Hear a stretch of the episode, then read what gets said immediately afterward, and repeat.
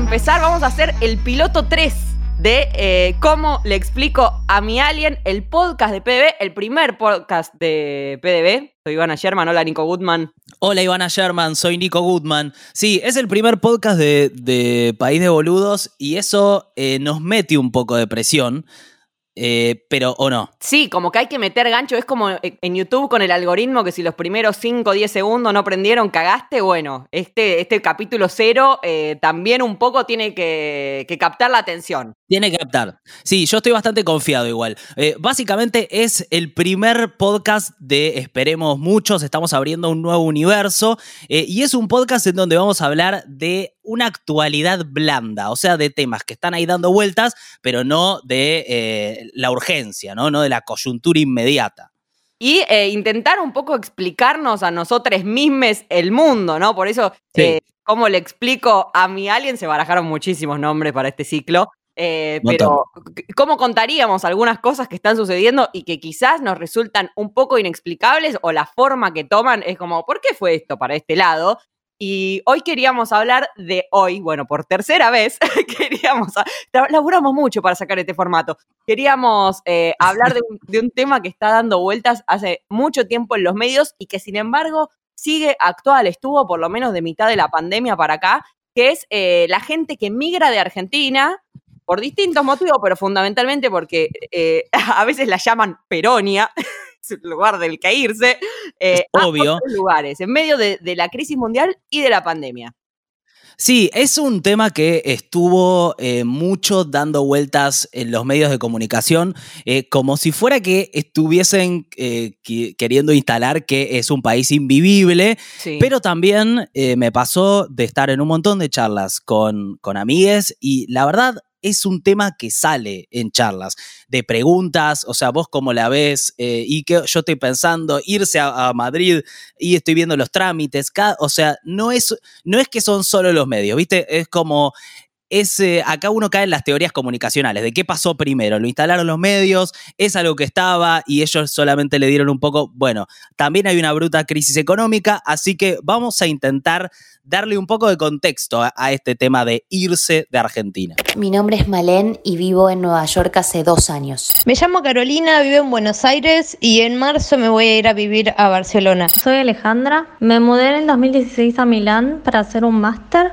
pero hace dos años que vivo en Berlín. Hola, mi nombre es Hernán y hace tres años me fui a vivir a Barcelona. Yo estaba bien en Argentina, tenía un trabajo en el que me iba bien, estaba bien de plata, había una serie de cosas que estaban bien en ese momento, pero por otra parte estaba muy deprimida y esa es la parte del backstage que capaz no contaba o no mostraba o lo que sea. Necesitaba algo muy particular que era como sentir que era capaz de hacer algo que quería. Yo amo mi país y me parece cualquier cosa eso de decir que uno se va porque este país es una mierda e inviable, pero también creo que está muy bueno como ser humano probar, eh, digamos, cosas nuevas, una nueva cotidianidad. Vivir en Milán no me gustó. Me resultó muy difícil sociabilizar. La ciudad es bastante cara y los sueldos, o al menos los sueldos que me ofrecían a mí, no me permitían tener un estilo de vida ni siquiera lujoso, digo, ¿eh? básico. Eh, mi experiencia de vivir en Barcelona me mm, dio claridad.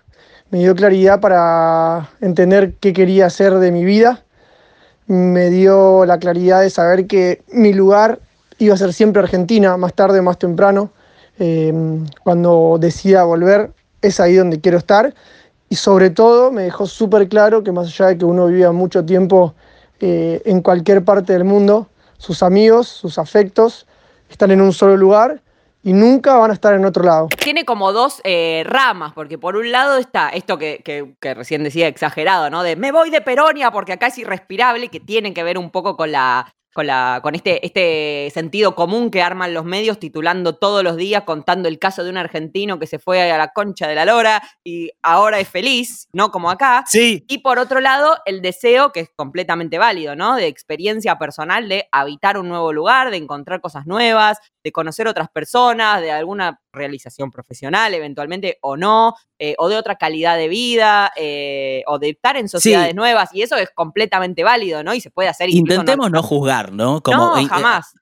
Es, o sea, con ese objetivo intentamos pensar, bueno, es una decisión posible, ahora cómo pasa esto. Eh, hay un montón de títulos de medios que eh, quería repasar así rápido. Infobae, opinan los especialistas. ¿Por qué los jóvenes se quieren ir del país? Así uno tranqui.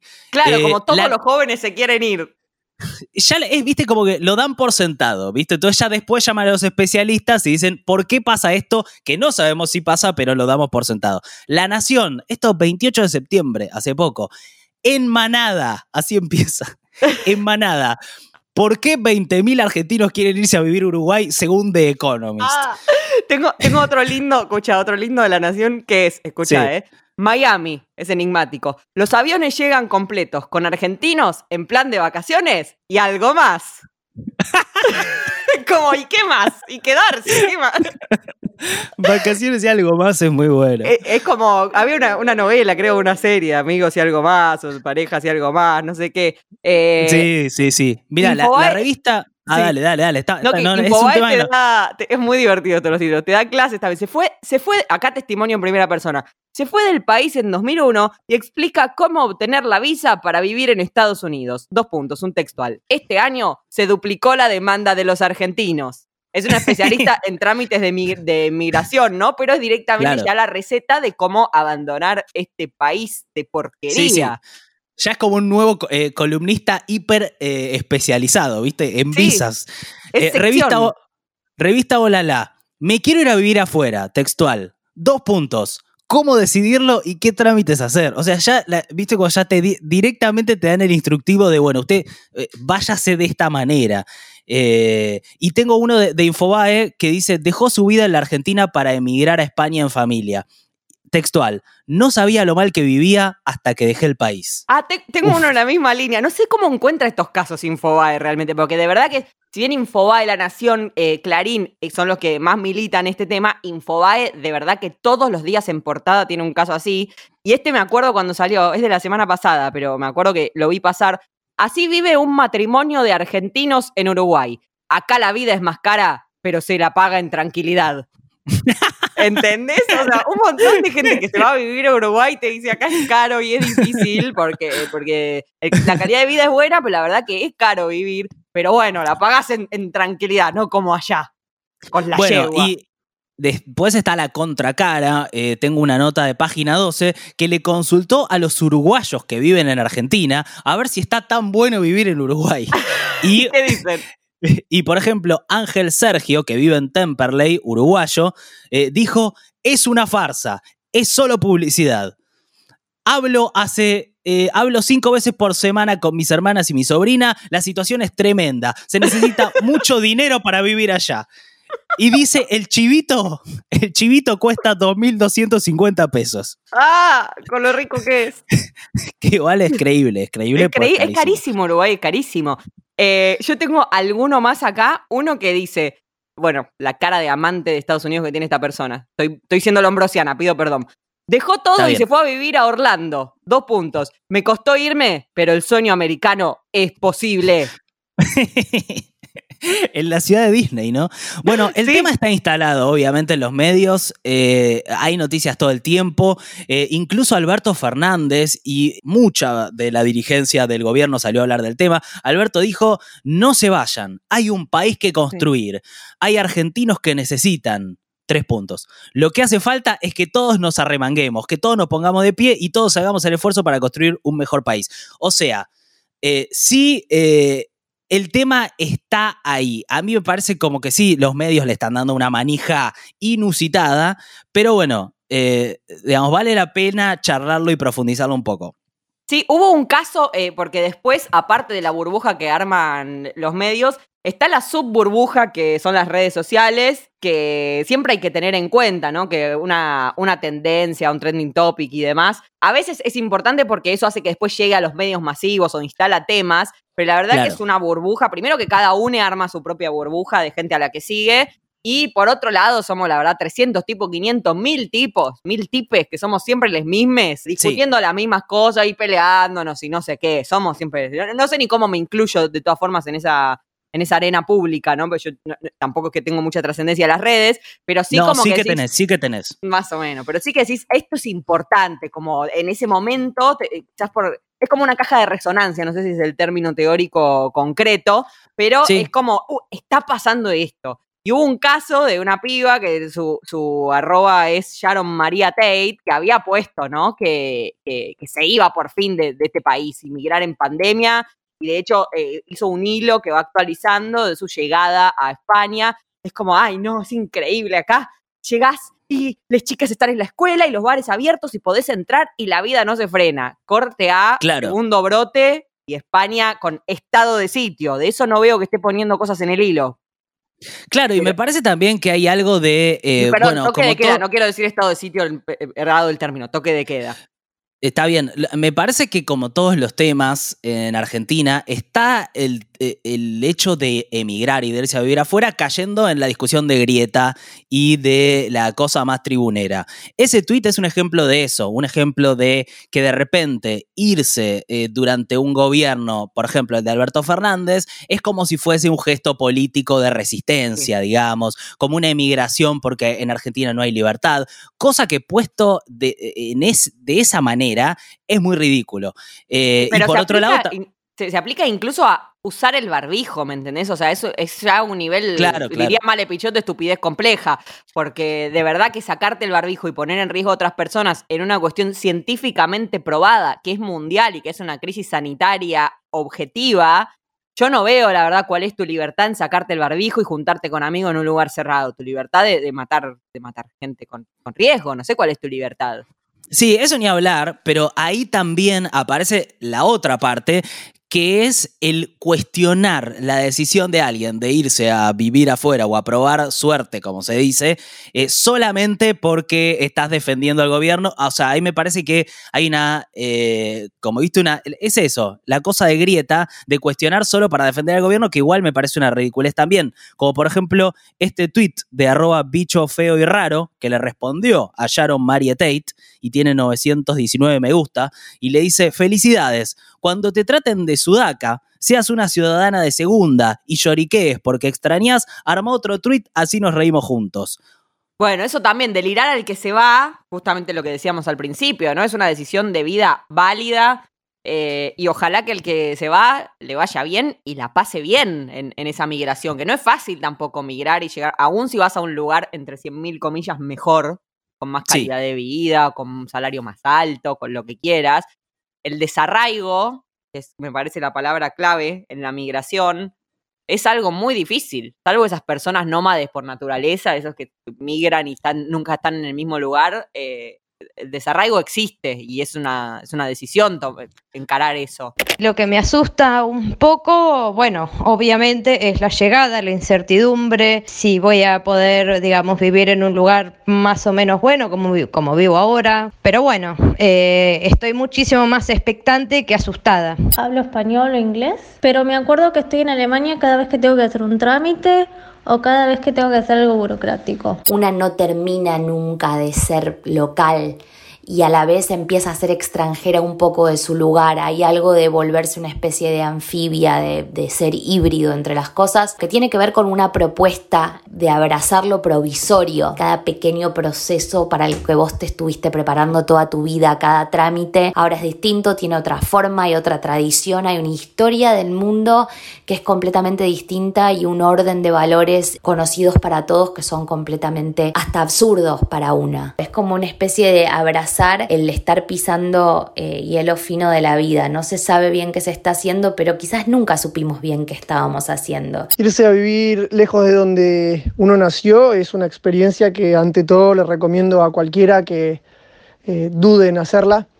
Estar lejos hace que uno resignifique su lugar en el mundo, si es que tiene claro cuál es, o quizás eh, le ayude a reconocerlo. viajar te abre un montón la mente y sobre todo hace que uno pueda en perspectiva quizás poder ver desde lejos algo que estando eh, muy cerca se hacía más complicado o imposible o invisible. Yo creo que lo primero para señalar de este momento de la emigración argentina es que sí es cierto que hay una tremenda crisis económica que no se puede, o sea, no nos vamos a meter en eso, pero es obvio que no se le puede adjudicar solamente a este gobierno, eh, es evidente eso, pero también es cierto que para eh, muchos jóvenes es difícil por ahí ver una perspectiva de que eh, la situación económica va a mejorar o va a cambiar, porque la verdad todas las señales demuestran que la crisis eh, se está profundizando. Eh, ahora, sigue siendo un fenómeno de clase media, media alta, esta, eh, esta emigración de la que se habla, ¿no? Estamos hablando de gente que migra porque puede y está en una situación en general de ser profesional. Esto no va en desmedro de los que se van, ¿eh? Pero sí para intentar entender que el problema no es un problema, eh, digamos, que, que me parece que, que tenga que ver con ese 41% de pobreza y, de personas que están, eh, digamos, en una situación súper compleja. Estamos hablando de una emigración desde la, desde la posibilidad, ¿no? Como sí, y no, yo no tengo, No tengo pruebas, pero tampoco tengo dudas. Hay una mínima línea entre las personas que se van al grito de me voy de este país de mierda, no sé qué, y se mudan a España, Francia, lo, que sea, y un desprecio por quienes emigran acá desde países que quizás están aún más golpeados que Argentina. ¿Viste? Para mí hay una mínima línea ahí en ese desprecio de la migración hacia acá, siendo no solo eh, todos descendientes de inmigrantes que fueron recibidos en Argentina hace un siglo o un siglo y medio y que vinieron con nada, huyendo justamente de una Europa que, era tremendamente eh, violenta y pobre, eh, en guerra y demás menesteres, persecución y demás, eh, no solo siendo todo y nosotros, que eso es algo que no hay que olvidarse, ¿viste? En las, en las, como, entre nuestras condiciones materiales de existencia, que Argentina es un país que fue hecho eh, o construido en gran medida en base al genocidio, obviamente, de quienes vivían ya acá antes, y a la inmigración eh, en ese momento fundamentalmente europea. Bueno, a nuestros abuelos y abuelas los recibieron, los recibieron en Argentina, pero después el que viene en las oleadas, bueno, eh, chinas de principios de este siglo, eh, o en los 90 de países limítrofes, o ahora de Venezuela, de Colombia, hay un desprecio grave, grande hacia eso, aún siendo vos una persona que va a migrar a otro lugar. Me parece que de ahí acuerdo, también el tweet que decías. Me acuerdo en su momento la, la, portada famosa de una publicación de Haddad en su momento que decía eh, la invasión silenciosa y había una foto de, de una persona con, de, eh, rasgos collas, eh, como esto nos vienen a invadir de los países limítrofes. Sí, es la revisitación del aluvión zoológico cuando, cuando empezó a crecer el peronismo, ¿no? Es la, eh, como una remake de esos términos completamente clasistas y racistas y discriminatorios. Sí, también me gustaría, eh, o sea, poner un poco en contexto esta situación argentina, que es que no hay eh, solamente esta situación en Argentina, no es que excepcional de algo que eh, nos está pasando a nosotros, sino que hay una crisis mundial económica, bueno, desde la pandemia sin precedentes, o por lo menos no había una así desde la crisis del 30.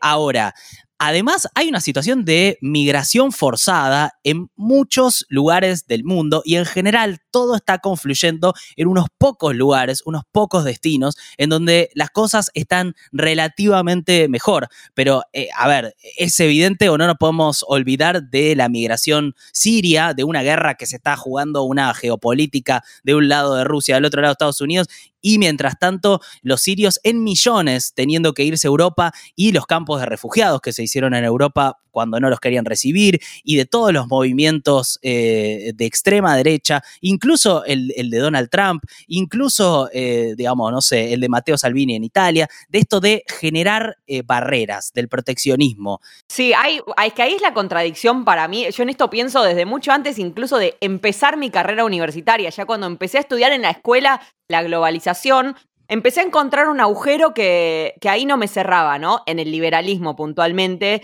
eh, que en ese momento todavía estaba en debate, todavía estaba el consenso de Washington muy vivo, después vino el ALCA, ¿no? Y se discutían todas esas cuestiones, lo mismo a fines del siglo pasado, a principios de este siglo, acerca de la liberalización de las mercancías, ¿no? Que proteccionismo sí, que proteccionismo no, que dumping, eh, liberalizar eh, la, el, transporte de bienes, ¿no? Que eso es lo que habilitó que en determinados países como Tailandia, Indonesia, Singapur, toda la ropa que vemos dice made in tal lugar, aún siendo, o los celulares, lo que fuera, aún siendo de empresas estadounidenses o europeas, esa libertad de circulación de mercancías y esa e, e, ese bregar porque no haya impuestos, bueno, eh, hizo que las plantas de producción se establezcan en lugares donde la mano de obra es barata. Ahora, cuando decís, che, ¿y si liberalizamos la mano de obra y puede circular eh, de un país a otro y entonces esa oferta y demanda de buenas condiciones de empleo, de calidad de vida y demás, se liberaliza, va a quedar como emparejado el mundo y la libre oferta y la demanda va, siguiendo en esos términos, ¿no? Va a encontrar el equilibrio. Corte a Trump poniendo un muro con México, ¿me entendés? Que es histórica la migración en la frontera, las maquilas y demás. Eh, ahí hay un agujero muy grande de, las teorías económicas liberales respecto de la circulación de personas, que está bien que es más fácil ahora, pero digo, ir a establecerte a un lugar no es tan sencillo, los papeles no son tan sencillos y está siempre ilegal en, un montón de lugares, porque aquellos lugares donde el sistema funciona, entre mil comillas, es precisamente en base a esos frenos, a producir barato en donde es barato, pero no dejar que esos trabajadores ingresen a tu país. El otro día vi, un meme que muy gráfico respecto de esto que compartió Alejo, que es súper seguidor de, País de Boludos, eh, que decía... ¿Alejo qué? Eh, Diricio, creo que se pronuncia así. Eh, arriba decía como calidad de vida, países desarrollados, no sé qué, tipo esto que decimos, ¿no? Me voy a tal lugar a buscar una mejor vida. Y abajo, como sostén de todo eso, el colonialismo, porque si lo pensás, hay 10, 15, 30 países a los que eh, se, aspira eh, universalmente a, migrar, pero toda esa calidad de vida, todas esas, esas buenas condiciones, entonces no, me voy a un lugar donde sí se puede vivir, donde se puede respirar, donde todo funciona, se sostiene justamente en el colonialismo sobre todos esos demás países de los cuales la gente huye porque la calidad de vida es paupérrima. Sí, pero incluso dentro de esos mismos países donde pareciera que está todo bien, o por lo menos relativamente está todo mucho mejor, la verdad la situación es de mucha crisis social, digo, lo vimos en Estados Unidos, eh, si uno mira a España, que es como el destino histórico para, para irse eh, de los argentinos, hoy la tasa de desempleo es del 16%, hay 3, eh, millones punto 7, o sea, 3.700 de personas eh, en paro.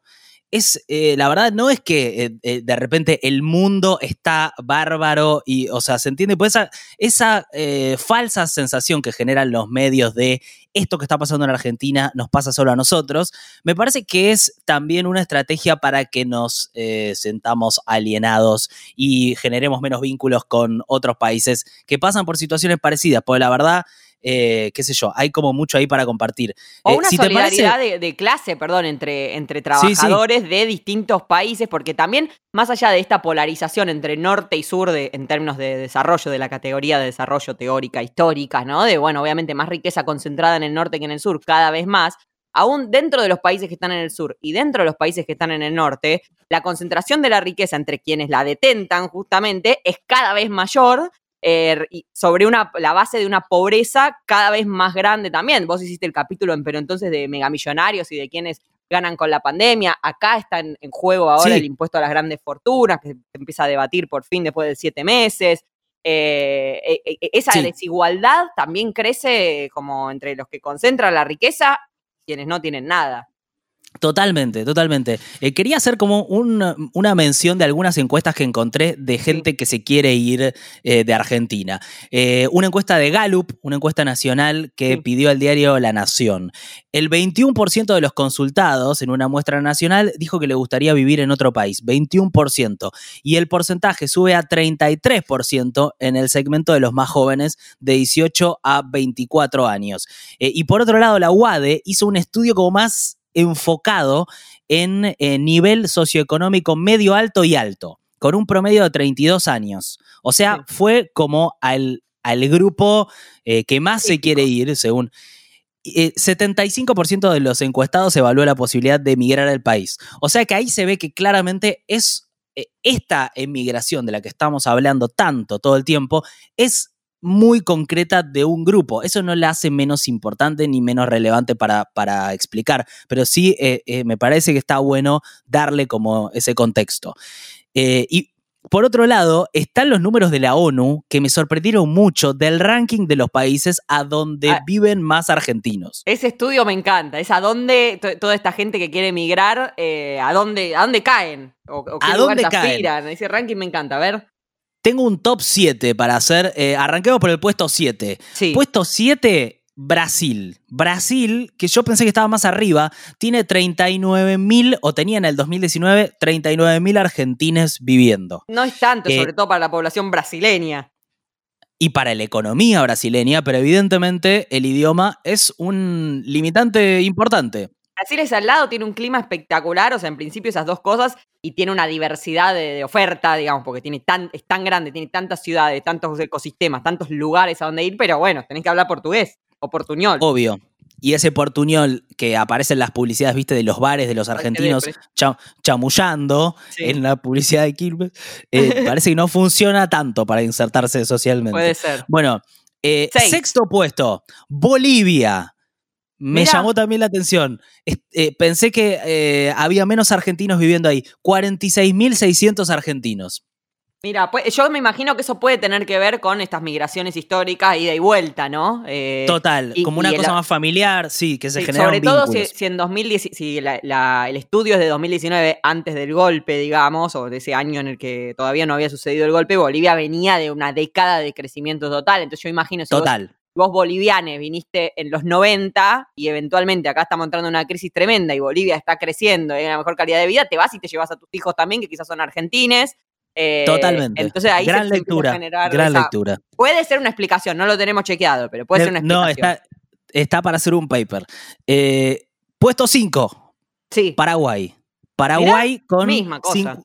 Cin- 58.585. Sí, me parece que hay, hay algo parecido. ¿eh? Sí, yo no, no sé, no tengo tan estudiado el crecimiento de Paraguay en los últimos años, es uno de los países más desiguales de todas formas de, de la región. Hubo un crecimiento, pero más al estilo chileno que al estilo Claro, boliviano. eso, un, un crecimiento desparejo. Y ahí ya entramos un poco más al- a los clásicos. En el puesto 4 está Italia, que yo lo hacía más arriba. 71.000 argentinos viviendo en Italia. Está también el tema del idioma en Italia, pero eh, es cierto que yo, por lo menos es personal, el italiano se me hace más accesible que el portugués.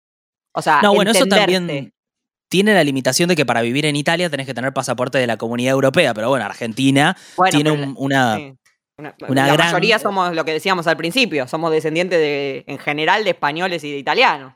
Sí, yo de polacos principalmente. Sí, sí, Eh, yo sí. también. Bueno, del lado de mi mamá, eh, de España, todo, por todas partes. Eh, Ah. pero la, la- la mayor parte de la migración eh, fue de esos países.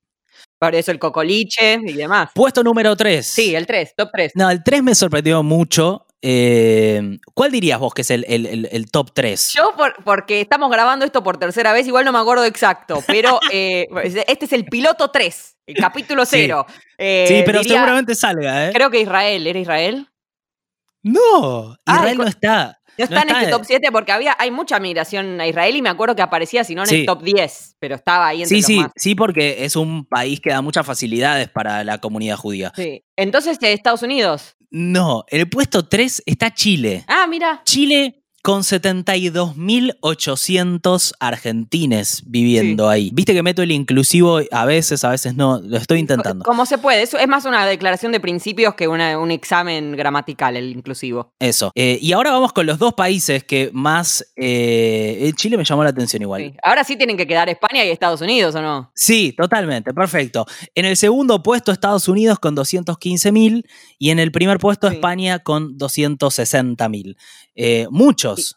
Y España es el sueño europeo, es la inversa del sueño de hacer la América ahora. Es el, el sueño europeo, pero en el, en el propio idioma y con una cultura, una comida, una forma de hablar, de vincularse, una cercanía que es, bueno, esto que decíamos recién, son nuestros antepasados. Y uno pensaría que por ahí habría más gente que se iría a Estados Unidos si fuese más fácil vivir allá, instalarse, digamos, de una Puede manera ser, yo, legal. yo ni loca lo haría, o sea, es uno de los últimos países a los que iría a vivir, pero sí, eh, entiendo que también lo mismo, el título que leíamos hace un rato, el sueño americano es posible. Eh, Hay una cosa muy del marketing también en esta en este sistema eh, colonizador que todavía funciona, que es lo que nos venden en las películas, ¿no? Eso se llama soft power, lo que nos venden en las películas, en las series, eh, en, la- en toda esta industria inmensa que Estados Unidos es el líder indiscutido, eh, ahí hay algo que también va, penetrando en nuestro inconsciente y que nos hace, me imagino, pensar que, es una vida muy deseable, ¿no? Sí, me parece que sí, hay mucho de eso.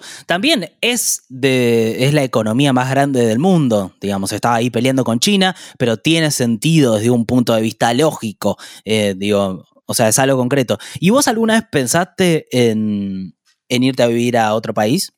Sí, en cuanto a que eventualmente haces un viaje y decís, che, en este lugar me siento bien. Eh, obvio que este debate también eh, existe, ¿no? De cuando uno va de turista a un lugar, todo es mágico y maravilloso porque estás con guita, porque estás al pedo, no tenés que buscar laburo, no tenés que hacer la ciudadanía y demás. Y después pensar en ir a vivir a un lugar no es tan sencillo, pero aún siendo turista, capaz llegas a un lugar y decís, bueno, qué lindo este monumento histórico y me voy y en otros lugares sentís que, te conectás o que te sentís cómoda o lo que fuera, y decís, che, yo acá lo pensaría.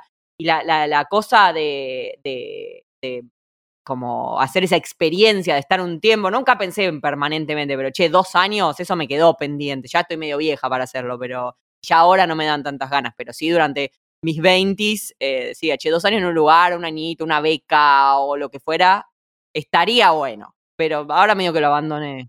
¿A dónde? ¿Pensaste algún destino?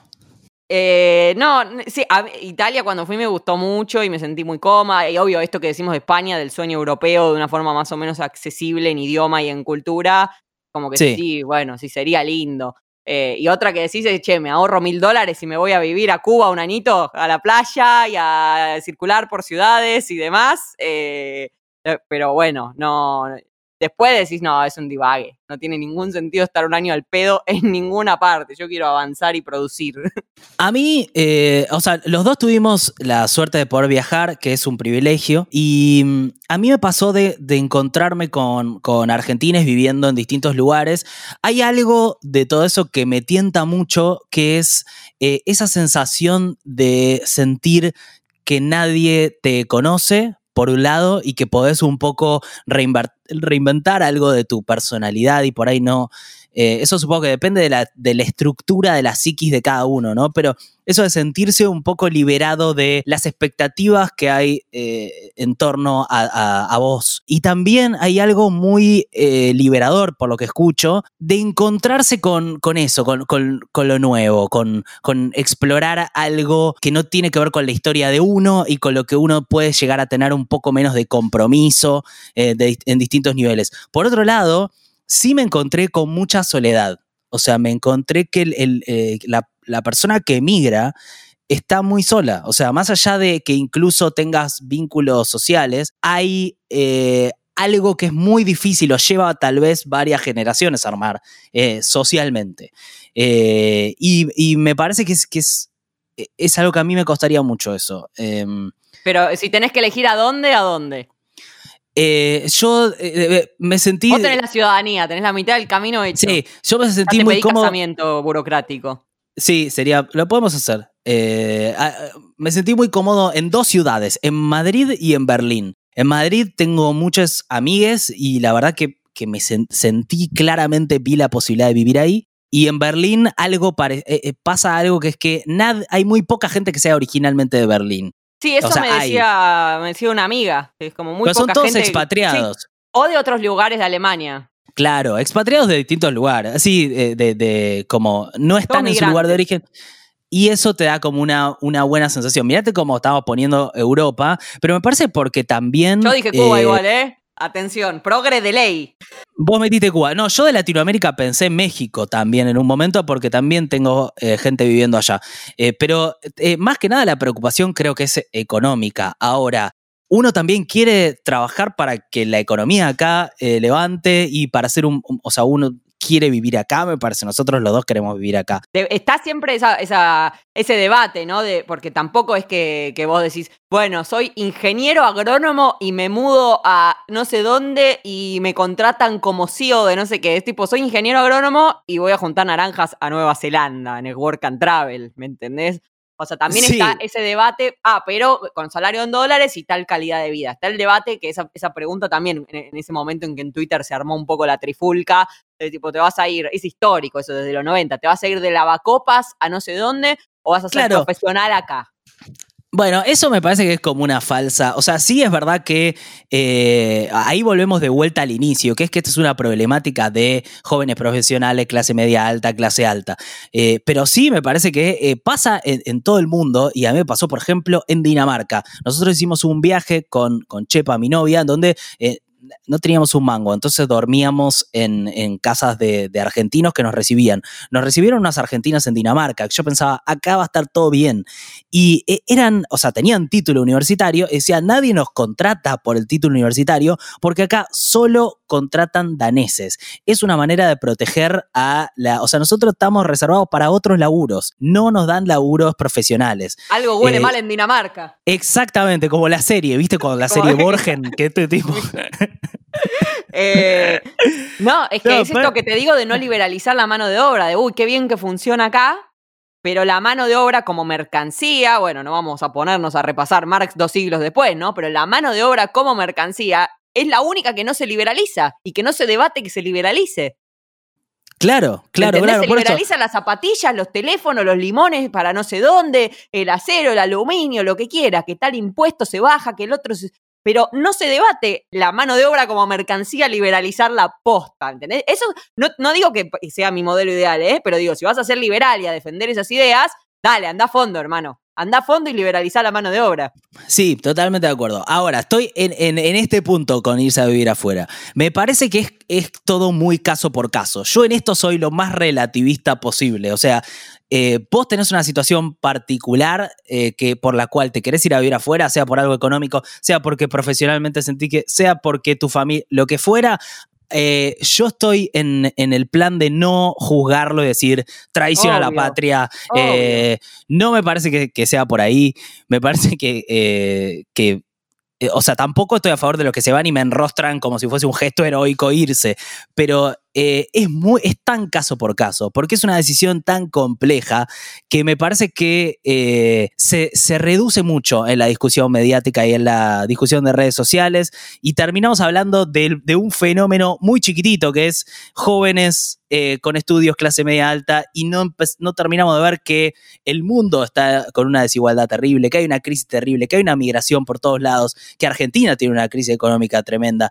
Entonces, eh, creo que pensar el hecho aislado le saca eh, espesor, porque uno no, no, no ve lo que es. Sí, por eso es cuando los términos personales después se pueden ver en macro, o sea, cada historia es eso, es un mundo, pero eh, después hay fenómenos globales y fundamentalmente económicos que explican que pasen determinadas cosas u otras y que en general se explica basado en una desigualdad, que está bien no perder de vista, que no somos como, bueno, para explicarle a nuestro alien, no somos unas cosas aisladas y la, de yo me lo gané porque me rompí el orto laburando, porque no sé qué, sin un contexto en el cual vos tenés un privilegio sobre otras personas, en el cual tu país es un país privilegiado por sobre la situación de otros y que muchas veces tiene que ver con una explotación sobre esos otros países, como en esto que, que hace un rato de la división entre norte y sur, eh, que no, no es gratis y no es, no es una cosa aislada, sino que hay un sistema mundial que eh,